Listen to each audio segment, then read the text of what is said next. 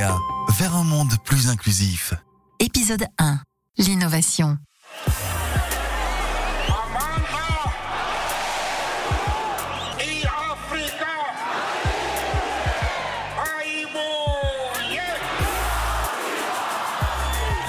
Tout commence en 1993.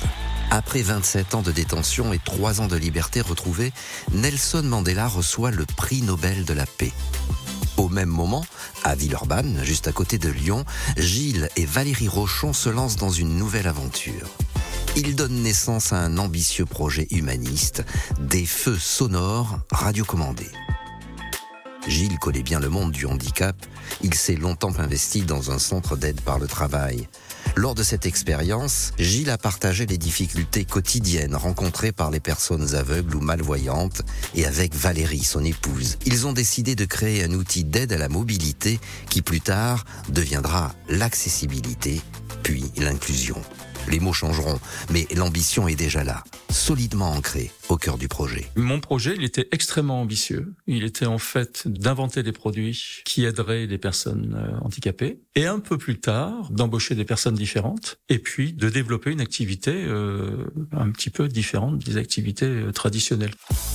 Gilles se décrit comme un ingénieur du bon sens et le couple se lance dans la grande aventure de l'accessibilité. Une notion que Valérie connaît bien. Pour moi, c'est en tout cas le droit pour tout le monde de circuler librement, euh, en sécurité et d'avoir accès aux mêmes infrastructures que l'ensemble des personnes. Ça me paraît évident et essentiel. Les premiers feux sonores sont testés devant la mairie de Villeurbanne, avenue Henri Barbus. Les foules se pressent devant cette innovation, les médias affluent et le public malvoyant est enchanté par ces feux sonores radiocommandés.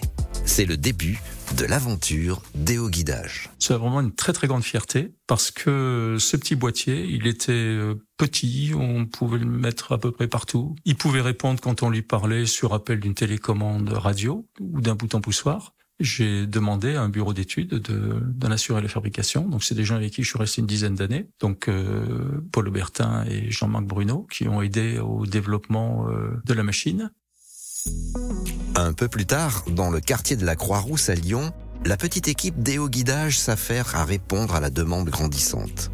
Martin Rochon, le benjamin de la famille, se souvient des débuts. Je suis né dans cette entreprise, je crois, peut-être dans un coin d'atelier ou Ma maman est la première voix des feux sonores. Elle les enregistrait et son studio était à la maison juste à côté de ma chambre. Donc effectivement, je me suis fait réveiller tout petit par des messages euh, rouge piéton rue de la République, euh, rue de France, etc., etc.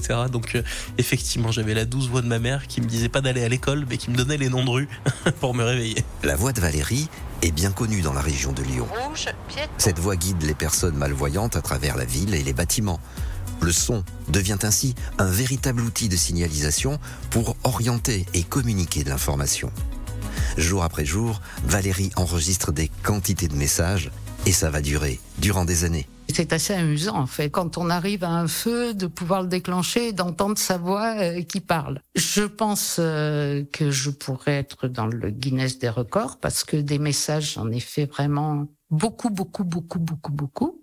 En même temps, j'ai la chance quand même que des rues de la République, par exemple, il y en a à peu près dans toutes les villes. Donc ça, c'était bien. Quand il y avait un message de fait à ce niveau-là, il pouvait être produit. Et là, on n'a pas droit à l'erreur. Quand on dirige quelqu'un vers quelque chose, on ne peut pas se tromper quand il n'y voit pas. Peu à peu, les feux sonores radiocommandés sont déployés partout en France. En 2004, alors que le réseau social Facebook débarque dans la vie de milliers d'utilisateurs, Gilles et Valérie sont en pleine innovation terrain. Ils travaillent à la normalisation des feux sonores pour faciliter leur usage quotidien. L'innovation et le travail ouvrent la voie du succès. Mais l'histoire va aussi être au rendez-vous du projet. En 2005, les choses progressent. Angela Merkel est élue première femme chancelière d'Allemagne et Jacques Chirac, président de la République française, sensibilisé par sa fille, fait adopter la loi handicap. Et pour la citoyenneté des personnes handicapées. L'accessibilité est enfin placée au cœur de la société française. C'est une nouvelle aventure pour Roquinéa et Gilles et Valérie y occupent chacun un rôle bien précis. En plus de gérer une entreprise d'une dizaine de personnes, le couple met en avant l'humain. Tout le monde se souvient des éclairs au chocolat de Valérie qui faisaient l'unanimité. De belles rencontres rythment aussi l'aventure des hauts guidages, comme celle de Yasmina Crabière, l'une des premières utilisatrices des feux sonores à Chambéry. Gilles et Valérie sont devenus nos amis. On se quitte plus depuis, on est toujours en lien. Pour nous, ce sont des gens précieux. Moi, j'ai toujours été séduite par euh, la façon dont ils ont proposé les choses. C'était toujours extrêmement respectueux des personnes, plein de bon sens.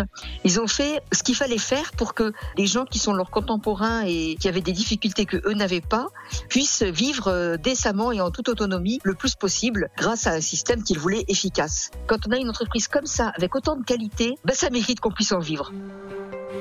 Chambéry, avec l'aide de Joseph Coppa, est la première ville à proposer un parcours trajet complet avec des feux sonores.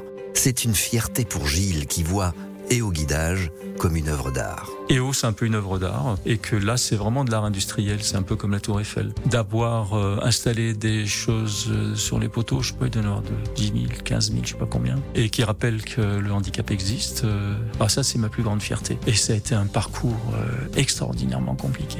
C'est fait, et chaque fois, je me marre. Je peux pas m'empêcher d'ailleurs de les faire parler les feux à Paris, en disant, quand même, c'est un sacré truc.